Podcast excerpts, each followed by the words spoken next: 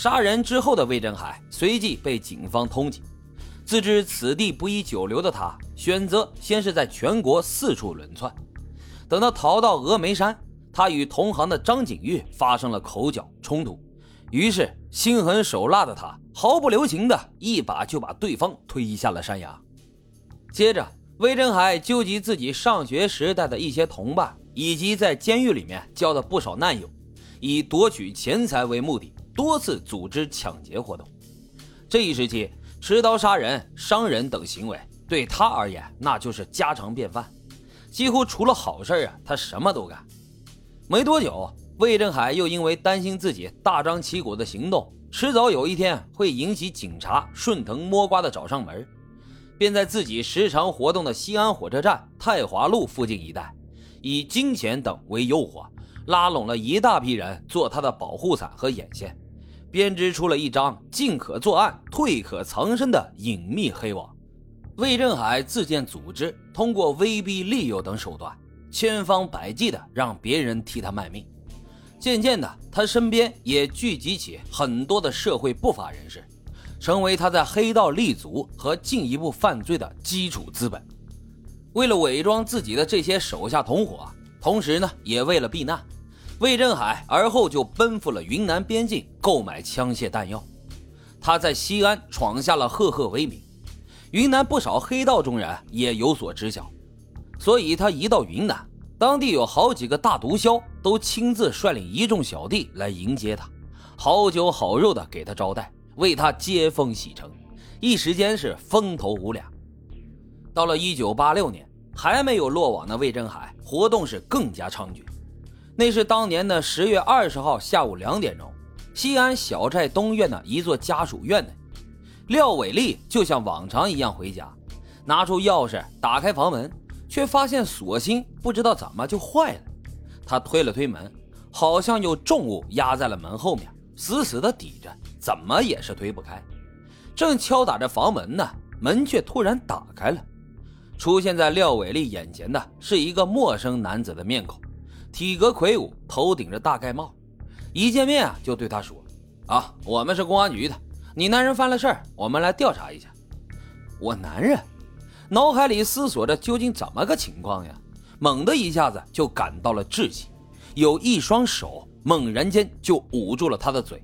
紧接着便是冰凉和刺痛，锋利的短刀一瞬间就捅进了他的肚子里，连挨了十几次，鲜血汩汩的往外流。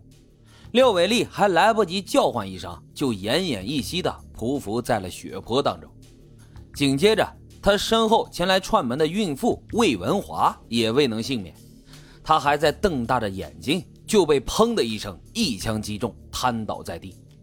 这是魏振海筹谋已久的入室抢劫。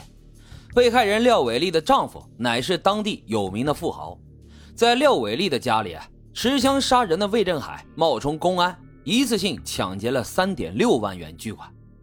收到报警消息后，西安市公安局紧急召开了会议。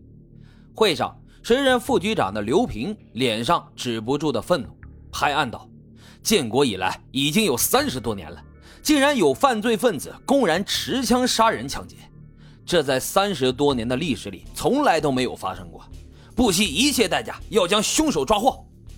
局长也表态，案子不能破是对公安机关能力的一个考验，关系到我们的形象和声誉。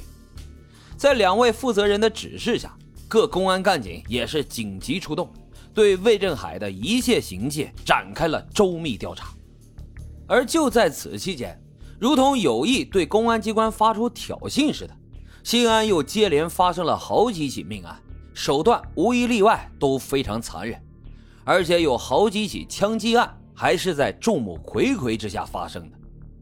经过一番调查搜寻，线索无一例外全部都指向了魏振海。这公安机关已经是忍无可忍了。魏振海在地下世界越是活得滋润。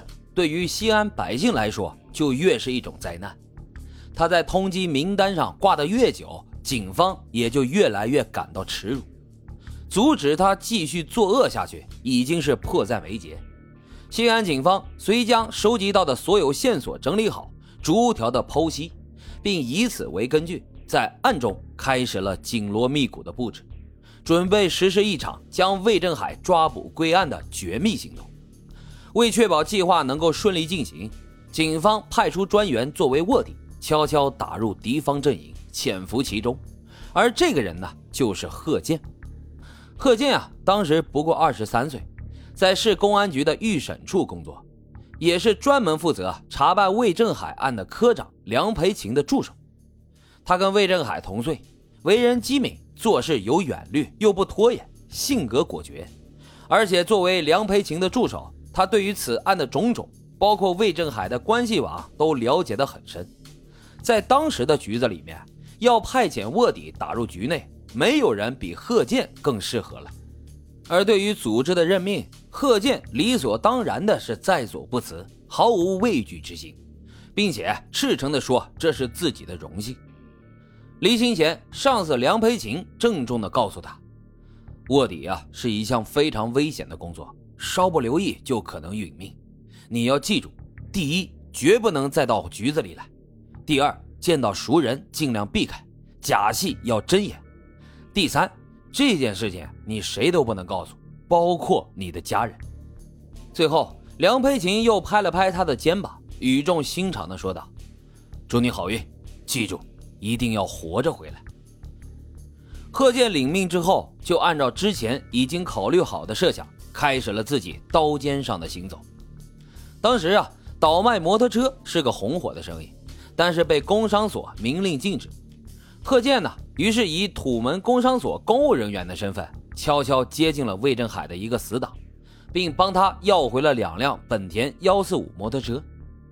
在上个世纪八十年代，公务人员是个社会地位很高的职业，尤其是对于社会闲杂人士来说，能结识到一位公务人员，无疑呢是很有面子的事情。何况这个贺建路子野，人脉广，办事麻利，因而。在接连帮他们办成如卖烟营业执照等好几件事情之后，很快他就取得了对方的信任和好感。凭借对方的引荐，贺建终于见到了狡诈多端、往日啊甚至不少同伙都难以见到的魏振海本人。将近一米八的大高个，外表收拾得很干净，衣装整洁，看起来沉稳斯文，完全不像一个匪徒。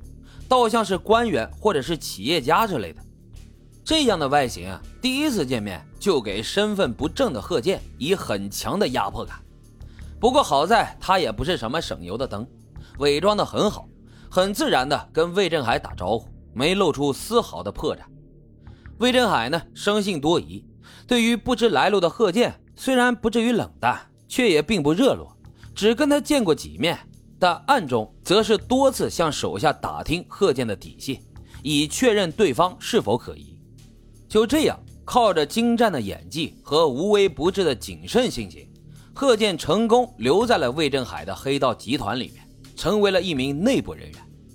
他一直潜伏在暗中观察，只等一个能将这名手上已经有好几条人命的刽子手杀人犯成功缉捕归案。这一等啊，就是半年。